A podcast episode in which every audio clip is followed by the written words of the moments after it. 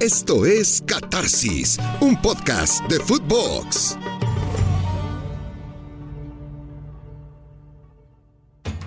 Catarsis y otro episodio y más cercanía de fútbol rumbo a la Copa del Mundo semana a semana, podcast a podcast, emisión a emisión, con todo sobre el Mundial. Anunciaba la FIFA que para esta Copa del Mundo pondrá a disposición de los jugadores una app una serie de datos que podrán servir a los futbolistas para entender su desempeño, la ciencia de sus movimientos, las estadísticas, la posesión, la posición, el algoritmo. Todos son elementos que vienen muy bien hasta que llegamos a la posición en el terreno de juego de la que hablaremos este día. El extremo, el que agarra la pelota y hace magia, el que rebate la ciencia, el que rebate completamente la teoría, el que no tiene nada pensado hasta que no llega una lluvia de inspiración, de creación, de inventiva y empieza a bailar con el balón. ¿O ustedes piensan que con una app, Garrincha, el gran mané, habría sido más por la banda? Futbolista paradigmático, no tenía que haber llegado al deporte y acaso ni a la vida. Nació bajo condiciones paupérrimas, la enfermedad, el tener discapacidad, el estar en principio descalificado para todo y convirtió los problemas en solución y convirtió las circunstancias adversas en lo que le diferenciaría. El gran Mané Garrincha es el prototipo del futbolista de banda, el que iba y venía, el que driblaba por el gozo de quitarse de encima rivales y no necesariamente o no únicamente como camino hacia el gol, el que encontraba en la diversión un fin y no solamente un medio. Mané Garrincha y las apps, Mané Garrincha y la ciencia, Mané Garrincha y el algoritmo. Y no significa que vayamos a poner una pelea entre metodología, técnica, ciencia, vanguardia con el fútbol.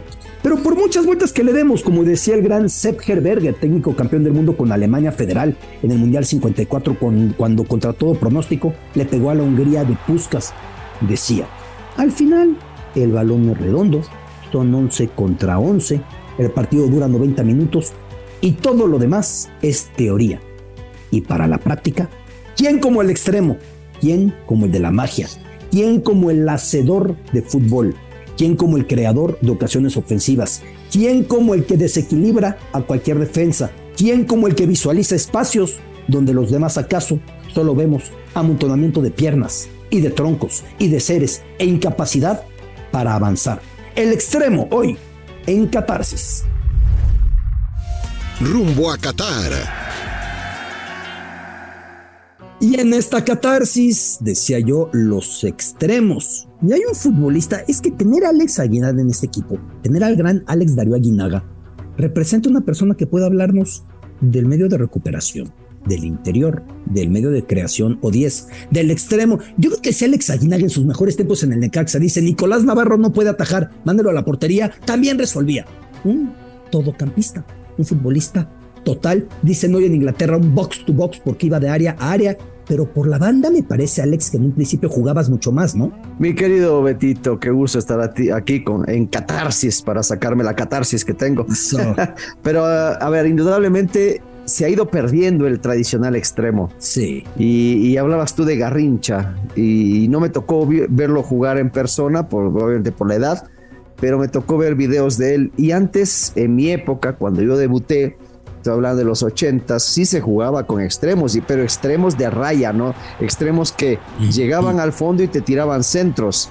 Extremos que, que era, era raro que anotaran goles porque precisamente estaban muy enmarcados en una línea, igualmente lateral, ¿no? Que era un, un tipo que era raro que pasara al ataque.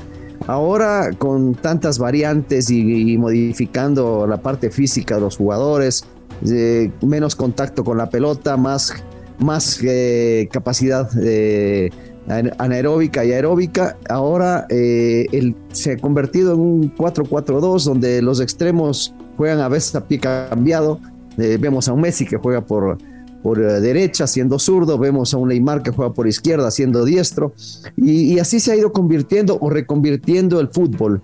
Todavía tenemos por suerte un centro delantero que de repente desaparecerá en algún momento y pondrán, como en algún momento lo hizo Guardiola, al mismo Messi o a jugadores que no, que no son centro delantero, pero que lo, lo hacen de buena manera por la movilidad y la capacidad que tienen. El delantero, el extremo, eh, yo creo que de los últimos extremos con calidad que me tocó ver como tal, como, como extremo extremo, creo que, que, fue Juan Antonio Luna. No sé si es que estaremos de acuerdo en eso. Sí, sí, sí, pero era un tipo que llegaba a la línea y descentraba de derecha o de izquierda, pero él nunca o casi nunca se cortaba al centro como para hacer un remate. A ver, Alex, en Necaxa el ratón Zárate, aunque tenía gol, era un tipo de banda, ¿no? Pero era, era un poco más eh, un jugador de, que le gustaba más la diagonal, aunque era diestro, que el, llegar a línea de fondo y centrar. Por eso digo que Luna, Juan Antonio, podría ser el último gran extremo que, me tocó ver. Yo tuve buenos compañeros, ¿no? Que levantaban el centro. El Cuchillo Fernández en Ecuador era de los extremos más peligrosos y tenía un centro eh, realmente endiablado con, buen efecto para que el, delantero tenga ventaja. El ratón era muy rápido, pero casi siempre iba en dirección a puerta. Eso complicaba también a los, a los, eh, a los defensivos porque te agarraba pierna cambiada cuando tocaba jugar por la izquierda y arrancaba para, para adentro, pero en diagonal, no tanto de, manera lateral como lo hacen los, los de los zurdos que juegan por derecho o los diestros que juegan por, por izquierda para, para, poder cortarse hacia adentro. No, él, él, arrancaba y en diagonal te iba encarando. A veces sí eh, llegaba a fondo y tenía, tiraba muy buenos centros, hay que decirlo del ratón, pero él era un poquito más con poder de, definición. Esa es la diferencia. Y ahora vemos quizás un Chucky también que ahora está jugando más por esa zona de derecha, aunque le gusta más jugar por izquierda. Eh, pocos en realidad de los que van a estar aquí eh, en este Mundial de Qatar tendrán esa habilidad de tirar centros, más ya lo están dejando a los laterales, que son los que pasan y terminan ellos eh, abandonando la zona posterior y tirando los, los famosos centros como un extremo, ¿no? A ver, querido Alex, a la par de ser mi comentarista en Fox Sports y en Footbox, eres entrenador. Sí. ¿A ti qué te parece del fútbol actual? Porque sé que además ves mucho fútbol con ojo analítico. ¿Tú estás viendo la tendencia hacia abrir la cancha con los extremos o hacia colocar dos o a colocar muchos medias puntas o un lateral más llegador? ¿En dónde estás viendo tú la tendencia? ¿Qué crees que va a pasar en Qatar? Bueno, en lo personal a mí me gusta el 4-3-3, pero un 4-3-3 más parecido a lo que es Argentina que lo que es México, para que la gente pueda comparar con más eh, elementos. Con más elementos, exactamente, que los pueda ver y los vimos hace poquito una selección argentina con hombres como Paredes, como Lo Celso y como, eh, se me fue el, de Paul. De Paul. Esos tres, esos tres son los, eh, los volantes número 10 tradicionales de su equipo. Fueron, eran 10 y terminan colocándose en una posición, digo, Paredes más como un volante de contención con muchísimo toque de pelota salida y adelante pone igual a Di María, Messi y Lautaro o igual y te pone al, a González o te pone a cualquiera, en realidad. Pero los tres de medio campo me gustan porque tienen mucho fútbol, más que los de México que tienen mucho desgaste, mucho, mucho, mucho eh, músculo, mucho corazón. Aunque Pero no sí, duda, mi Alex, que terminas jugando con base a lo que tienes. No a lo que quieres. Totalmente. En México, ¿qué condiciones ves con la lesión ahora de Tecatito Corona? A ver, tengo una pregunta. ¿Qué tan, valga la expresión, cojo queda un equipo cuando tiene un extremo muy profundo y el otro no, porque México con Chucky y con Tecatito apostaba a tener esas dos líneas muy bien tejidas, ¿no? Esos dos misiles por los costados. No estando Tecatito, ¿tú cómo percibes? ¿Debe cambiar un poquito el parado o mucho el parado? Es que hay jugadores, por ejemplo, si no está ahora Corona, pues está igual Antuna, que puede jugar por derecha y tiene profundidades un poquito más de, de esa característica. Del otro lado, si es que lo pones por izquierda, estará Alexis Alexis Vega, pero eh, en este caso Alexis va quizá un poquito más para adentro, ¿no? Por el perfil diestro, jugando por izquierda.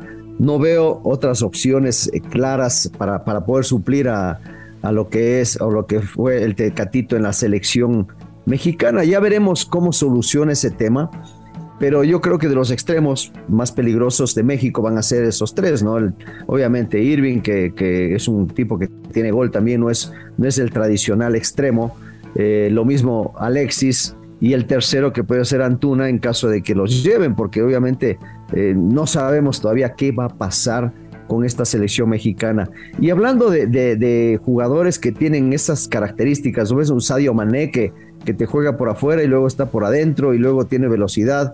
a Son, el, jugador que tiene un ida y vuelta espectacular con el Tottenham y que, y que va y viene y, que no tiene problema en meterse al área. Ya ha cambiado tanto el extremo que cada vez más difícil. Hoy tenemos a un Vinicius, que es de los mejores, un Rodrigo, que juega también en el mismo equipo del, del, Real Madrid, pero también tienes eh, a, a, Richarlison, que es extremo, pero termina siendo centro delantero en, su, en su equipo en Manchester, y después a, jugadores que eran centro delantero y que los abren, a, Gabriel Jesús, por ejemplo, que terminas abriéndolo como extremo cuando fue siempre centro delantero.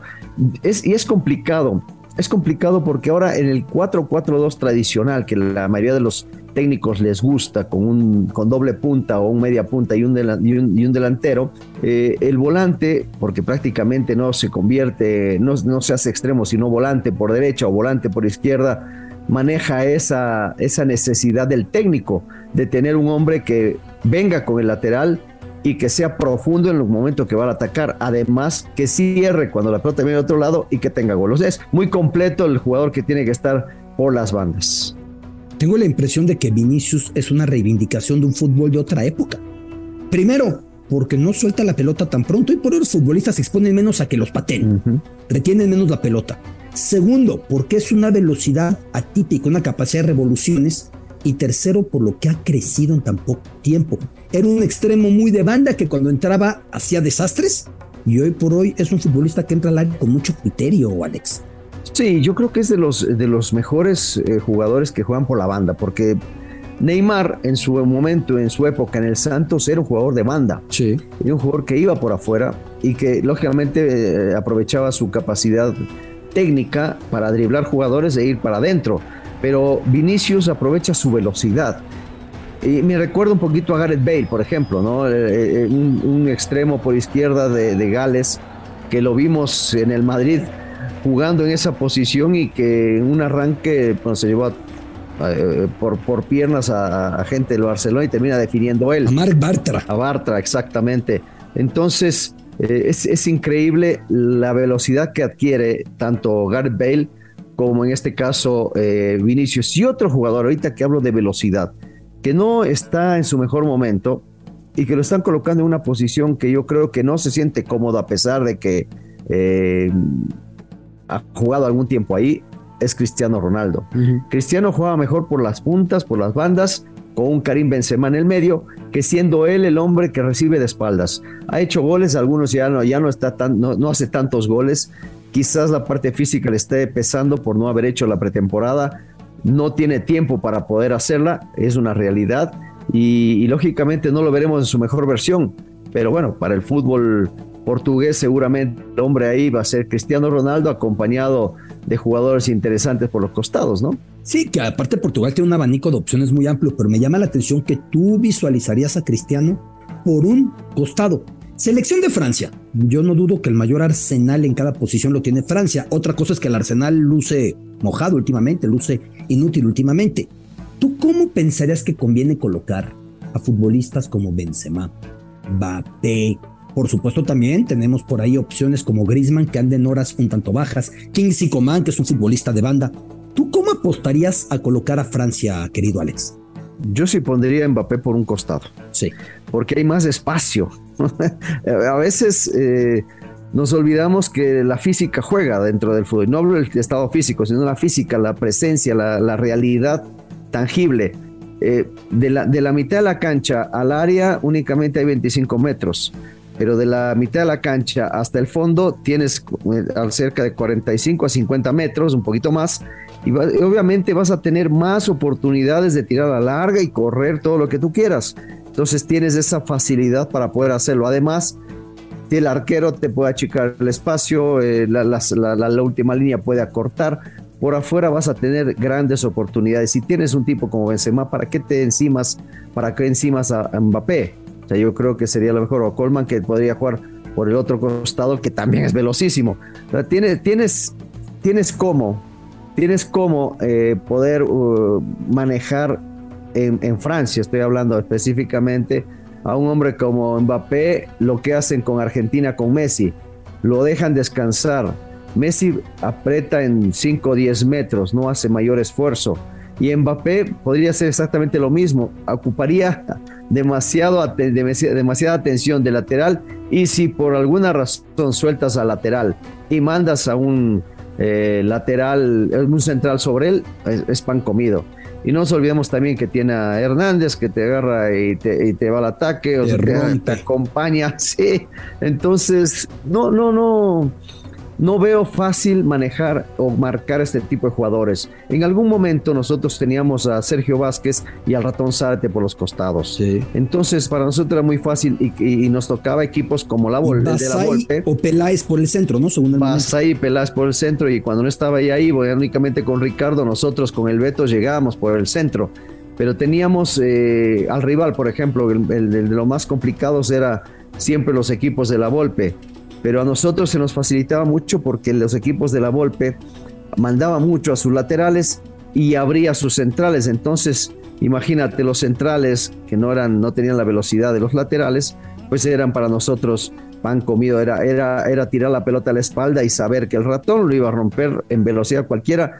Y también Sergio Vázquez o Ivo Basay también en velocidad rompían el, fuera de juego y, terminaban haciendo el mano a mano con los centrales. Entonces, esa es la parte que yo veo que para aprovechar esta calidad de la capacidad física de Mbappé, como de muchos velocistas, es precisamente abrirlos bien y dejarles la banda para ellos libres, tratar de liberarlos en esa situación. Habilidad, velocidad, técnica, visión, son todas funciones que hacen falta para jugar bien por las bandas. Es curioso cómo el fútbol, Alex, va cambiando. Son evoluciones y son involuciones y son cambios permanentes. Hubo una época en la que se jugaba con cinco delanteros al frente, había clavados hombres por las bandas de manera permanente. Luego se entregó la función al interior, un mediocampista que llegaba. Luego al lateral, ya tuvimos aquí en este camino de catarsis el programa sobre los laterales y platicábamos con Juanjo Buscalia cómo los laterales hoy se les viene pidiendo más que cumplan primero abajo y luego arriba. O sea, un Roberto Carlos o un Marcelo tan desprendidos de labores defensivas, parece que hoy los equipos apuestan más por el blindaje una Copa del Mundo en la que de entrada, Alex, ¿tú cómo percibes la ofensividad de los equipos? Posicionalmente, ¿cuántos crees que ataquen? Al menos en un planteamiento básico de las selecciones candidatas, mi Alex. Los candidatos, yo creo que cinco van a tener la obligación de llegar. Sí. Y, bueno, Voy a analizar uno nada más para que tengamos una idea. A ver. Caso de Brasil, que lo hemos seguido muy de cerca, que podría parecerse mucho a Argentina. Brasil tiene a Casemiro, que es el único volante tapón que tiene. Tiene a, Lucas. Em, ah, se me fue. Paquetá, Lucas Paquetá. Por un lado, Neymar lo están colocando como 10, es decir, más retrasado. Tiene a Vinicius por la derecha, muchas veces pone a Rafinha o, pone a, Rodrigo por izquierda y adelante a Richarlison o Gabriel de Jesús, el que te guste.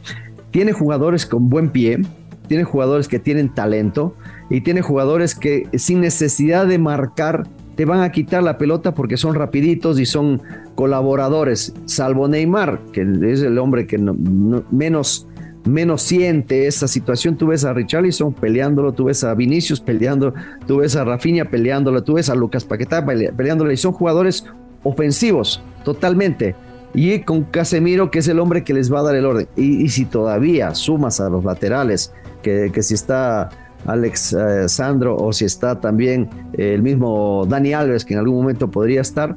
No, o sea, vas a tener hasta siete jugadores en posición de ofensiva, pero sí yo considero que los que manejen mejor la pelota en, este, en, este, en esta Copa del Mundo serán los que tendrán más posibilidades. No nos olvidemos lo que pasó con Croacia. Defensivamente llegó hasta la final y, no, y, podía haber sido campeón, pero eh, son situaciones que no, que no se puede manejar. Pero ese Brasil, ese Argentina, puede emparejar porque tiene el poder de tener la pelota y, distribuirla bien. Después habrá equipos como Inglaterra, que son equipos muy sólidos y que tienen muy buenos jugadores, y sobre todo en la delantera, jugadores que tienen velocidad, y eso va a aprovechar muy bien el equipo inglés. Pero de ahí eh, yo no veo que los equipos que se defiendan bien o que apuesten al cero vayan a tener opciones de, de llegar a instancias importantes por pensar en las últimas copas del mundo. Correcto. España en 2010 no era un equipo de extremos. Otra cosa es que sus mediocampistas no es que eran solamente llegada, sus mediocampistas eran Xavi Alonso, Xavi, Iniesta. Eran más que llegadores, pero no era un equipo de extremos. En 2014 la selección de Alemania que se coronó en Maracaná no era un equipo de extremos, tenía hombres que iban muy bien por la banda, pero no era un equipo de extremos. Sí te aparecía Müller y todavía Klose en su último mundial, y Gutze evidentemente quiso el gol definitivo, y Schurle o Schweinsteiger desde atrás. No era un equipo de extremos. Veremos cómo viene esta Copa del Mundo y qué tendencia se va marcando. Y mi preocupación en torno a la selección mexicana, regresando a ella, Alex Aguinaga, es el desequilibrio. Si no es en el extremo, que sea en otro punto. Pero creo que es de los puntos que más están doliendo al fútbol mexicano, ¿no? De las mayores carencias que tenemos, Alex. Bueno, ya desaparecieron los Sague, que tenían esa, esa habilidad. El mismo Cabrito Arellano, que era un hombre que iba y te mataba por la banda. Eh, desde, bueno, cuando se, se, convierte a una línea de cuatro con Ramón Ramírez, que era un hombre que era el número 10, pero jugaba por, más por los costados.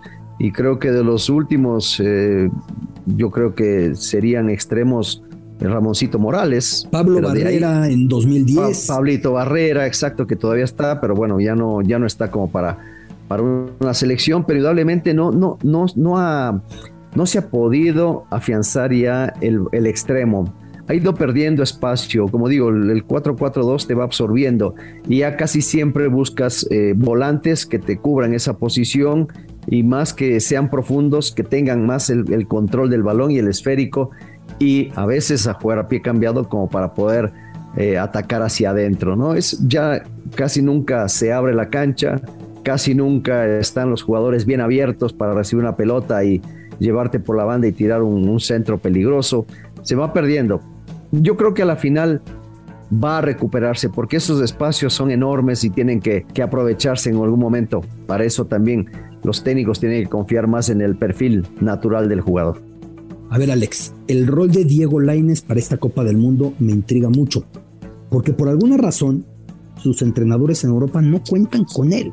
Pellegrini en el Betis y ahora el Braga, que yo cuando iba al Braga Diego Laines dije, yo pienso que Diego puede ir a un equipo mejor es la cuarta fuerza de un fútbol que no es la primera línea de Europa, es acaso la sexta o la séptima línea, compartido con Países Bajos ese pedestal, y en el Braga no es titular.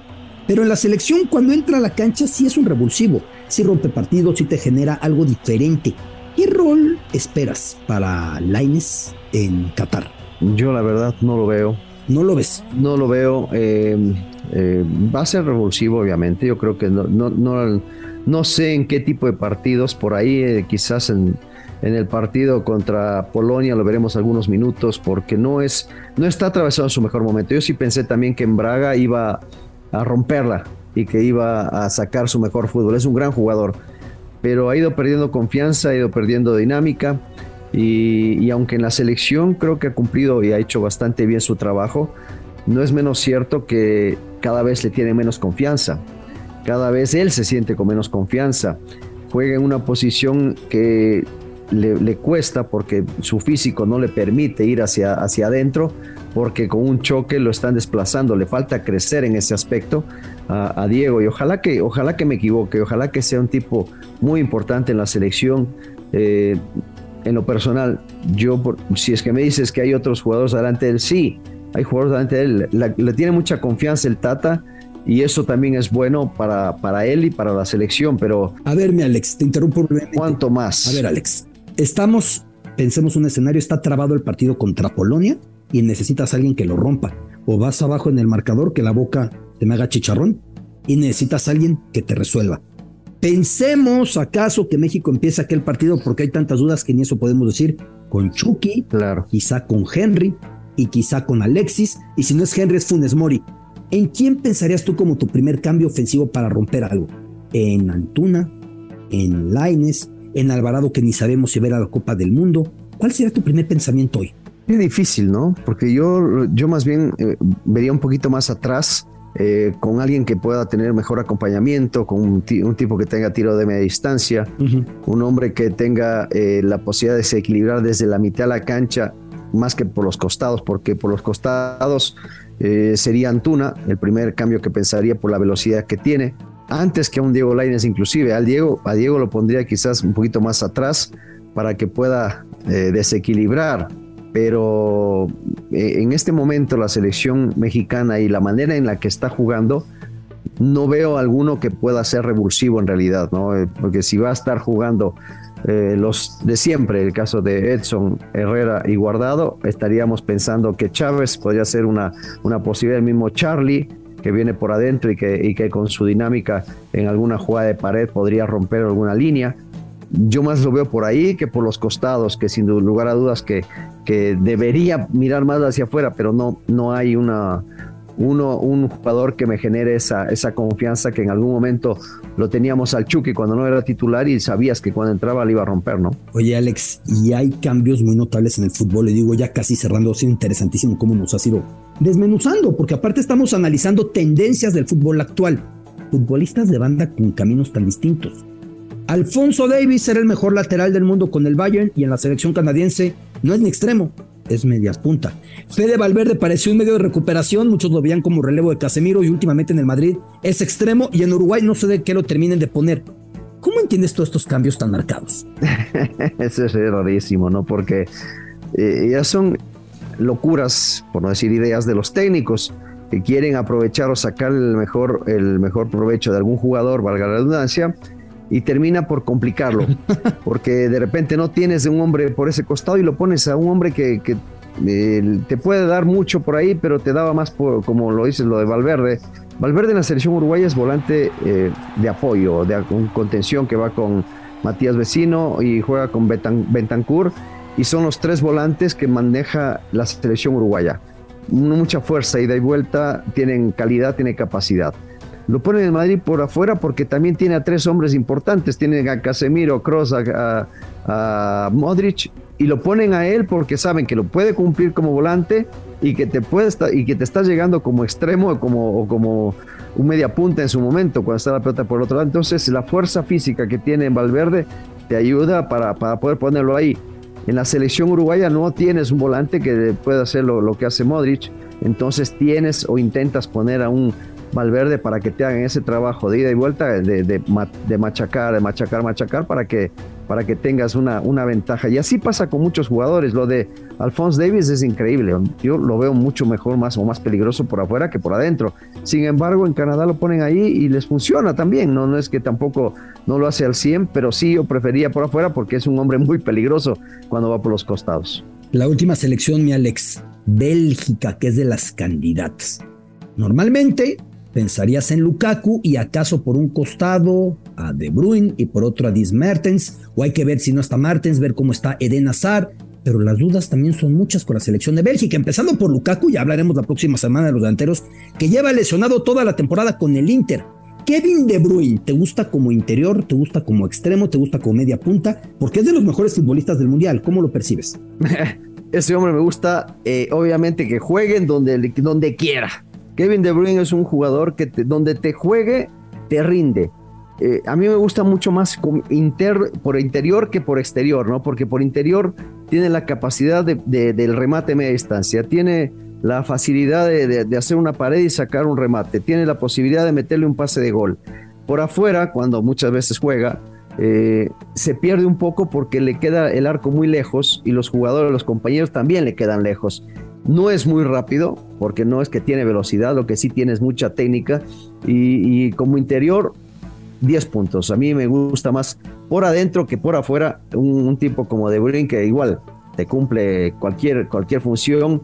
La necesidad que tenga el técnico, tienes a un De Bruyne que te va a, cumplir y no solamente a cumplir, te va a, tener un grado de excelencia importante. Un muchacho que sabe jugar bien al fútbol necesita, sí, a compañeros a su costado que también manejen la misma idea, que tengan la misma idea en su cabeza, pero este de Bruyne la verdad que es fantástico cuando, cuando juega más por adentro que por afuera. dicen que el que mucho se despide pocas ganas tiene de irse, yo quiero seguir contigo. Ahora sí, la última, ya mi productor me ve con cara de a ver si es cierto. mucho vamos a hablar de Lewandowski. La próxima semana vamos con los delanteros centro. Pero Polonia tiene dos hombres de banda para abastecerlo como Arkadiusz Milik y Piotr Zielinski, muy relevantes. Te voy a hacer la pregunta a la inversa. Ya me hablaste mucho de los extremos. Como México, ¿qué harías tú para neutralizar estos extremos? Porque la vía para cortar a Lewandowski, pues es esa. En el último partido de Champions del Barcelona vimos que el balón que colgaron del área se impuso arriba y la metió. Y era gol. Eso es Lewandowski. ¿Tú qué harías defensivamente contra esos extremos? Ya para cerrar, ya hablamos de lo que es, ahora hablamos del antídoto, mi Alex. Sí, bueno, lógicamente es casi siempre cuando tienes jugadores de esas características haces relevos, eh, haces marcación en el cual el volante se lanza o se abre un poquitito para, para ayudar en la recuperación al, defensa que tenga nada más una, una opción, darle para afuera o darle para adentro. O sea, tienes eh, esa, es darle, pero solo le das una opción. Cuando juega mano a mano, no sabes si es que te va a arrancar para adentro, te va a arrancar para afuera, va a buscar una pared. Cuando el volante se te junte, puede ser el volante, el extremo que baje a ayudarte, le vas a dar una sola opción. O te vas por afuera o cortas para que lo agarre el central. Pero sí, son muy peligrosos y, y ese trabajo que nosotros hacíamos, por ejemplo, cuando nos tocaba jugar contra una línea de cuatro y nosotros ser los extremos, porque en algún momento me tocó ser extremo también, lo que yo hacía normalmente es jalar a mi marca, meterlo hacia el medio campo donde pierde fuerza y dejar que pase lateral. El tema también va a ser ese, que cómo lo vas a poder frenar a, tipos que son muy habilidosos. Bueno, lo de que ya lo, hemos, lo vemos cada vez en el Napoli creciendo mucho más, inclusive al punto de tomar el puesto que ahora por lo menos nos tocó ver jugar a, Irving en esa posición. Y es un hombre que eh, cualquier centro va a ser peligroso, pero no, no solamente porque sabe levantar buenos centros, sino porque tiene en el área a un Lewandowski que si no está bien marcado y si no está definida la marca en esa zona, vemos que es un, matador, ¿no? Te mata y terminas, terminas sufriendo a un hombre que si le das espacio te gana. Queridísimo Alex, es un placer saludarte. Es un placer conversar contigo. Yo lo vuelvo a decir, tengo el privilegio de que hoy sea mi compañero y además desde que ando era futbolista yo iba a Necaxa con la ilusión de entrevistar al mejor futbolista que había en la Liga Mexicana, que era Alex Darío Aguinaga. Pero tú nos puedes hablar de al menos cuatro posiciones porque en cuatro brillaste notablemente en tu carrera. Alex Darío Aguinaga, muchísimas gracias. No, por favor, mi querido Betito, muchas felicidades y se damos para las órdenes siempre en Catarsis. Catarsis por la banda, continuamos. Con Cinépolis podrás ganar un Audi A1 Sportback. Compra tus boletos y alimentos en la app o web de Cinépolis. Regístralos y completa las dinámicas. Consulta los términos y condiciones en cinépolis.com. La entrevista en Catarsis. Y esta catarsis que se tiene que remitir al incondicional, porque se dice que la afición mexicana son los incondicionales, el incondicional de la afición mexicana es nada menos que el apodado Caramelo. Me refiero a Héctor Chávez Ramírez en videos de la FIFA, en videos de la Copa del Mundo, en videos de eliminatoria, en videos de la CONCACAF, de la Copa Oro, Copa América Centenario, lo que haya que implique selección mexicana, aparece Caramelo en primerísima línea, con devoción, con fidelidad, con incondicionalidad. Caramelo, te mando un abrazote. ¿Cómo estás, Héctor? Muy bien, Alberto. Un placer estar con ustedes, con tu radio escucha.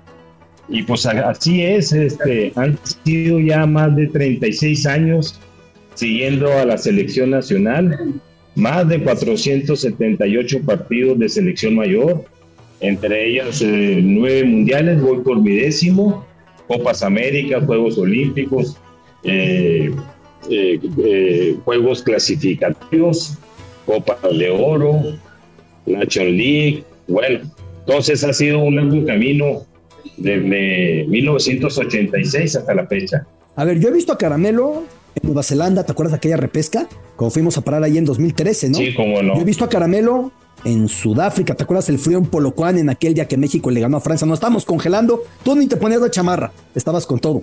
Yo he visto a Caramelo en el lejano oriente, en Japón, he visto a Caramelo en el lugar de Centroamérica que me digan, en todos lados, si yo le digo que Caramelo ha visto más partidos de la selección mexicana que los narradores y reporteros de la selección mexicana, no estoy exagerando, la diferencia es que él paga, ¿no? A nosotros nos mandan muy, muy privilegiaditos. A ver, Caramelo, ¿tienes una estadística de cuántos juegos de México has visto o te la pongo complicada? No, no, los tengo, los tengo este, muy claros. De hecho, si algo colecciono son los, los boletos de, de los partidos a los que he asistido y al día de hoy suman 478 partidos de selección mayor. Uf entre, entre otros. Y como decías tú, es cierto, hemos llegado hasta Nueva Zelanda, en Bielorrusia, estando a menos 20 grados centígrados. Total. Aquel amistoso, sí, ya me acuerdo aquel en Bielorrusia que fue a fines del 2015.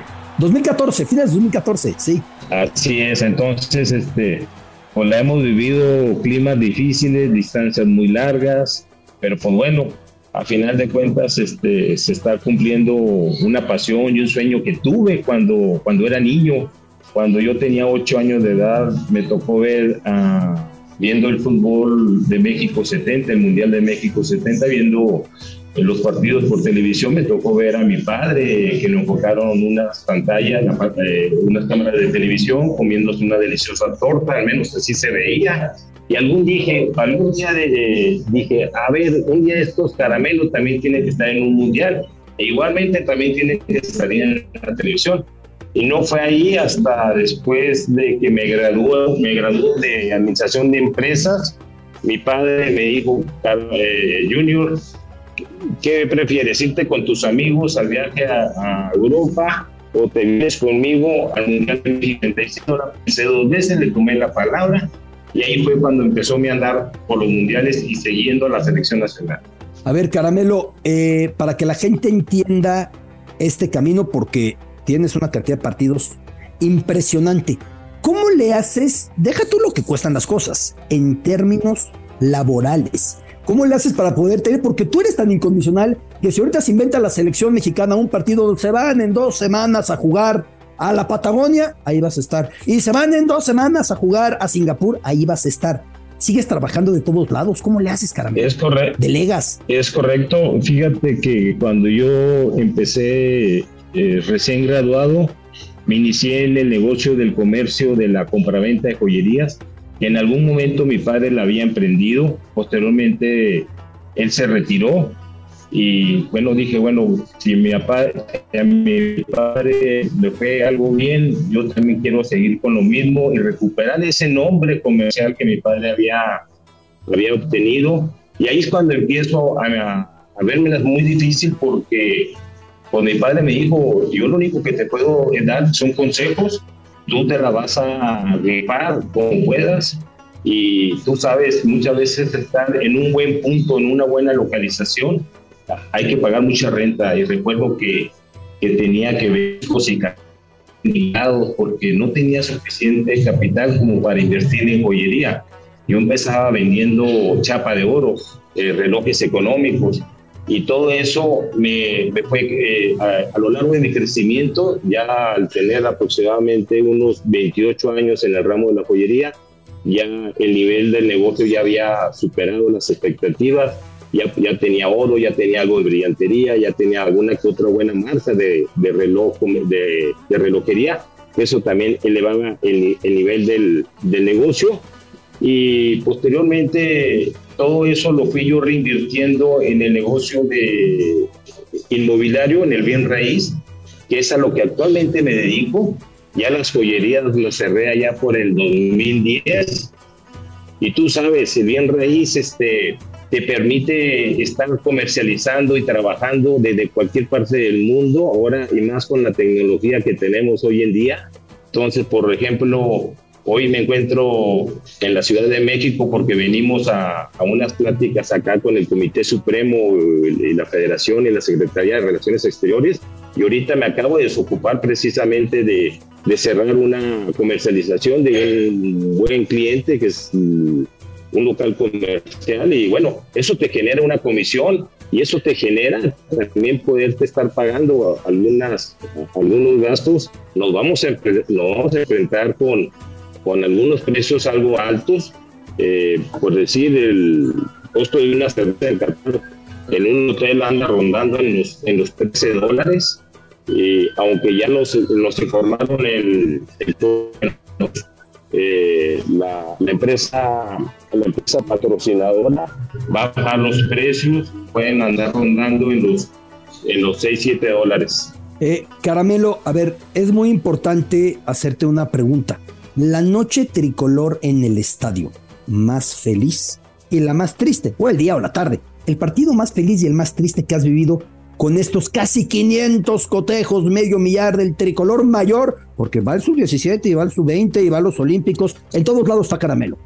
¿Cuál ha sido el mejor y el peor para ti en cuanto a lo que sentiste y lo que viviste? Mira, sin lugar a dudas, el mejor yo creo, el que me hizo derramar lágrimas de felicidad fue cuando ganamos la medalla de oro en los Juegos Olímpicos en Wembley, cuando vencimos al equipo de Neymar, al equipo de Brasil.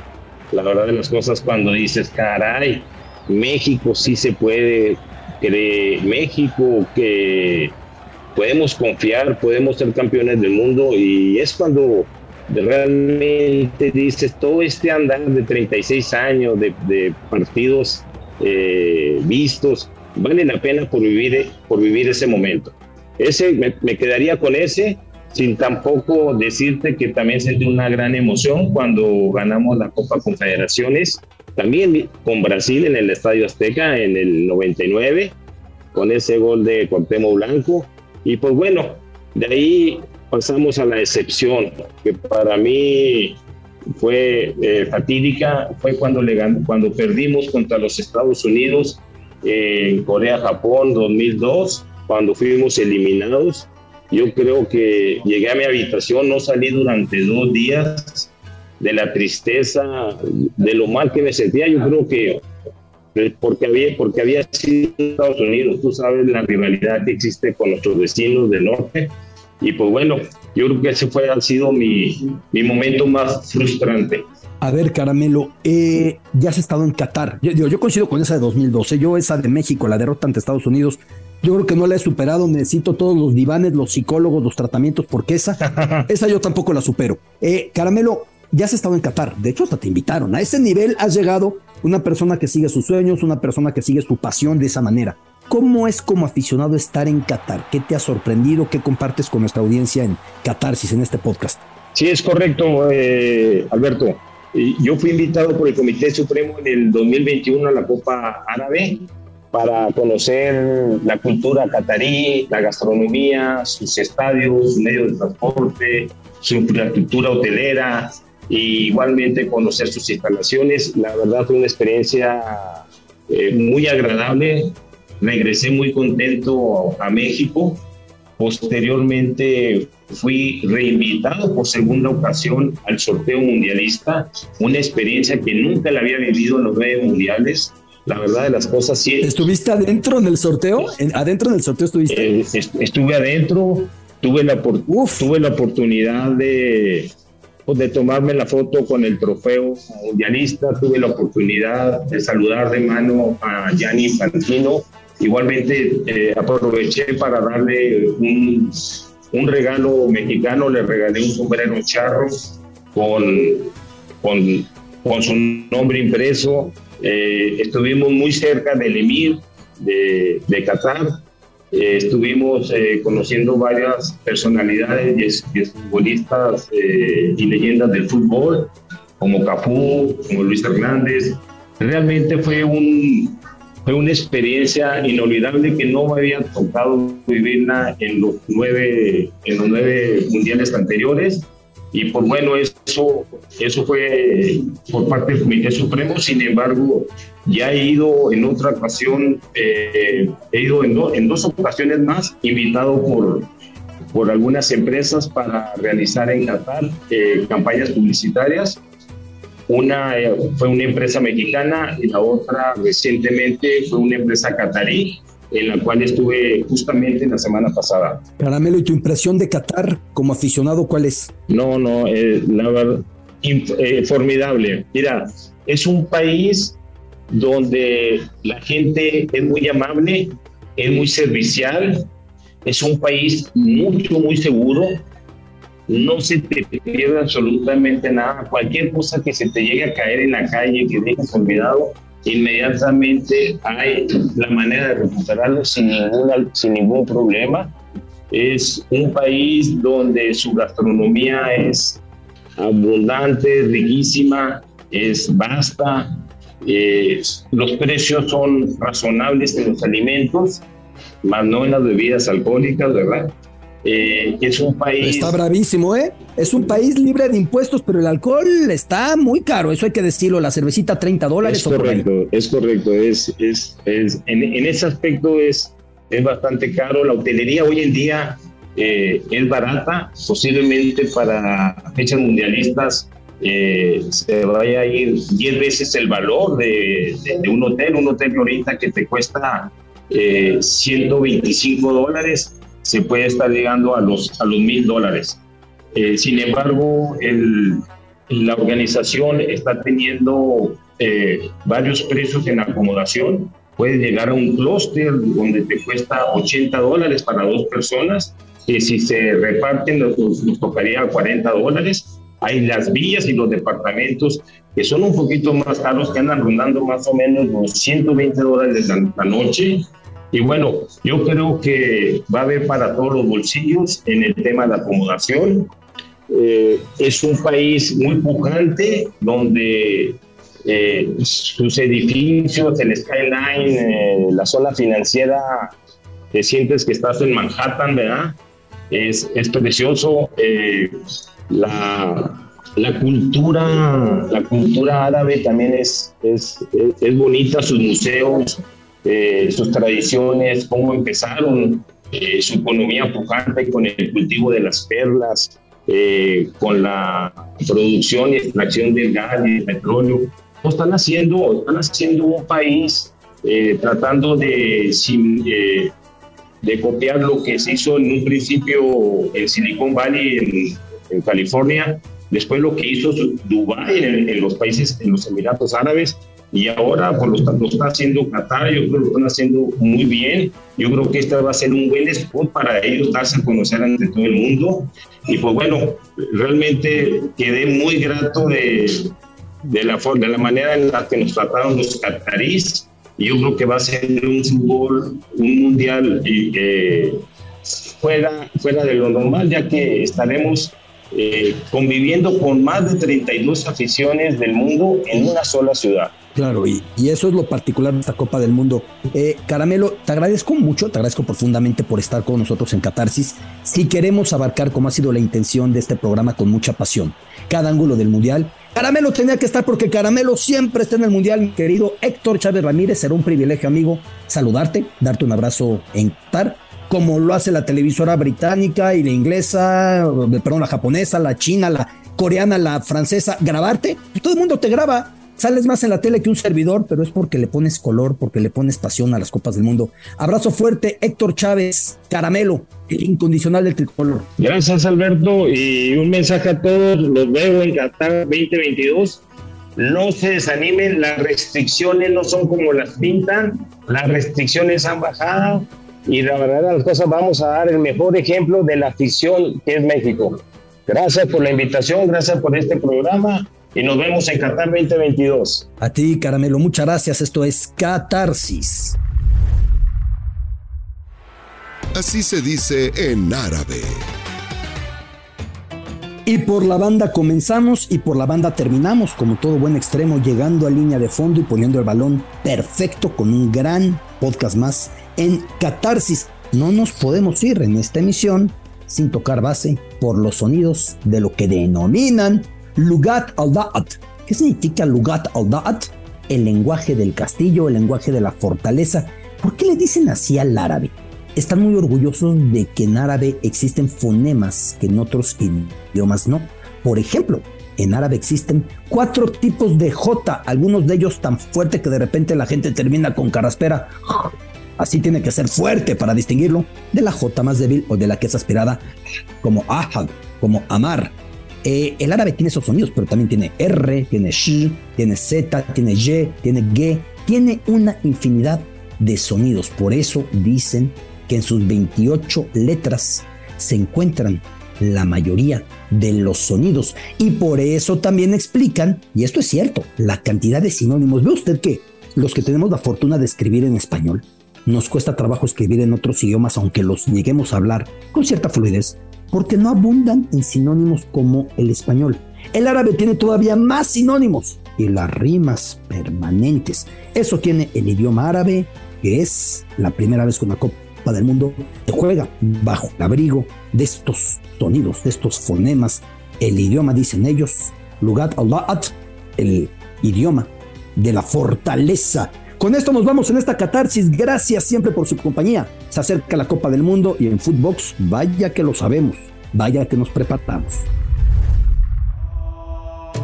Esto fue Catarsis con Alberto Lati, exclusivo de Footbox. Si es 5G, es Telcel. Telcel, la mejor red con la mayor cobertura y velocidad.